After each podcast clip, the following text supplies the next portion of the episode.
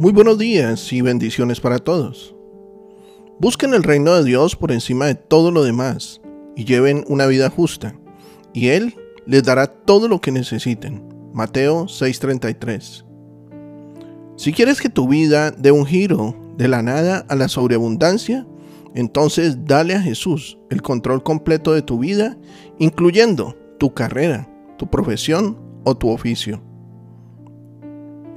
Lucas capítulo 5 versículo 3 dice, Al subir a una de las barcas, Jesús le pidió a Simón, el dueño de la barca, que la empujara al agua. Luego se sentó en la barca y desde allí enseñaba a las multitudes.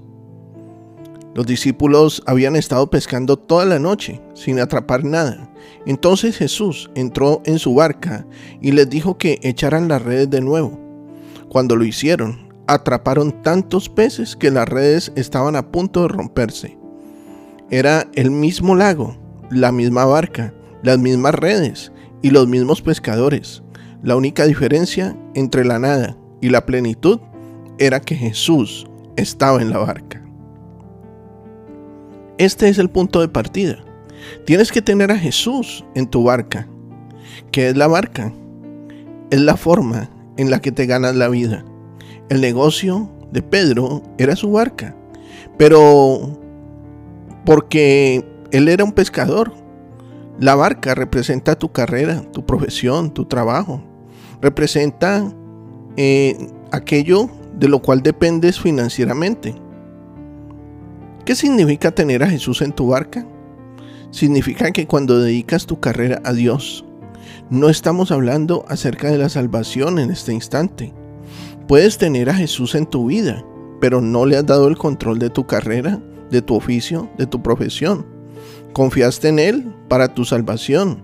Vas a la iglesia los fines de semana y alabas a Dios, pero cuando vas a trabajar durante la semana, ¿está Jesús allí? ¿Confías en Él en tu trabajo? ¿O pones a Jesús en un armario? ¿Lo ignoras? Cuando Pedro le dio su trabajo a Jesús, él fue bendecido con resultados increíbles. Pedro tuvo una productividad sobrenatural, pero no olvides el orden. A veces pensamos, Dios, haz que yo tenga éxito en mis negocios y luego te serviré cuando tenga ese éxito. Estás equivocado, estás equivocada. Es exactamente lo contrario. En primer lugar, Pedro le dio a Jesús el control de su trabajo y después Jesús bendijo el trabajo de Pedro con enorme éxito. Ese es el orden correcto.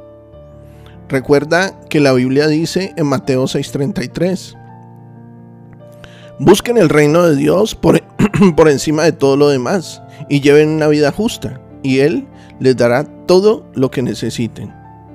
Si quieres que Dios bendiga algo, ponlo a Él en primer lugar y si quieres que Dios bendiga tu tiempo, dale la primera parte de, cada día a Él. Si quieres, que, si quieres que Dios bendiga tu dinero, entrégale el 10% de tus ingresos, no importa lo pequeño que sea. El Señor nos, nos, desafía a nosotros acerca del diezmo. Allí en Malaquías 3, versículos del 10 al 12. Dice, traigan todos los diezmos al alfolí Traigan todos los diezmos al depósito del templo, para que haya suficiente comida en mi casa. Si lo hacen, dice el Señor de los ejércitos celestiales, les abriré las ventanas de los cielos, derramaré una bendición tan grande que no no tendrán suficiente espacio para guardarla. Inténtenlo, pónganme a prueba. Sus cosechas serán abundantes porque las protegeré de insectos y, las, y de las enfermedades. Las uvas no caerán de las vides antes de madurar, dice el Señor de los ejércitos celestiales. Entonces todas las naciones los llamarán benditos, porque su tierra será un deleite, dice el Señor de los ejércitos celestiales. Querido amigo y amiga, te invito a que reflexionemos sobre esto.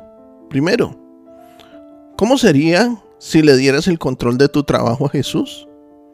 Segundo, ¿Cuáles son tus miedos o preocupaciones acerca de hacer a Dios el centro de tu carrera? Tercero, ¿cuánto deseas que Dios bendiga tu carrera? ¿Qué piensas que Él quiere hacer primero? Si quieres que Dios bendiga tu trabajo, entrega el control sin importar qué tan exitoso seas en este momento. Vamos, digámosle de una vez a Dios. Vamos a decirle, repite después de mí, Señor Jesús, eres tú el único digno de toda mi adoración. Vengo en acción de gracias, Padre, porque me has dado una carrera me has dado una profesión. El oficio que desempeño me lo has dado. Y con el cual también obtengo el sustento y soy útil a la sociedad. Hoy te pido perdón si no te había invitado a subir a la barca de mi vida. Pero desde hoy te pido que tomes el control de mi profesión y del oficio que desempeño. Yo confío plenamente que si tú estás en la barca de mi vida, habrá abundancia de paz, habrán cosechas en abundancia, y tu amor echará fuera el temor. Lo creo y lo recibo en el nombre de Jesucristo de Nazaret. Amén y amén. Dios hoy ha hablado de tu corazón y ha edificado tu vida. Sé de bendición para otros y comparte este mensaje. Nuestros contenidos ahora también podrás disfrutarlos en Facebook, Spotify o en YouTube como Un Amanecer con el Rey. Que tengas un excelente día, lleno de bendiciones. Te habló tu pastor y amigo Manuel Cortázar desde la hermosa ciudad de Santiago de Cali, Colombia.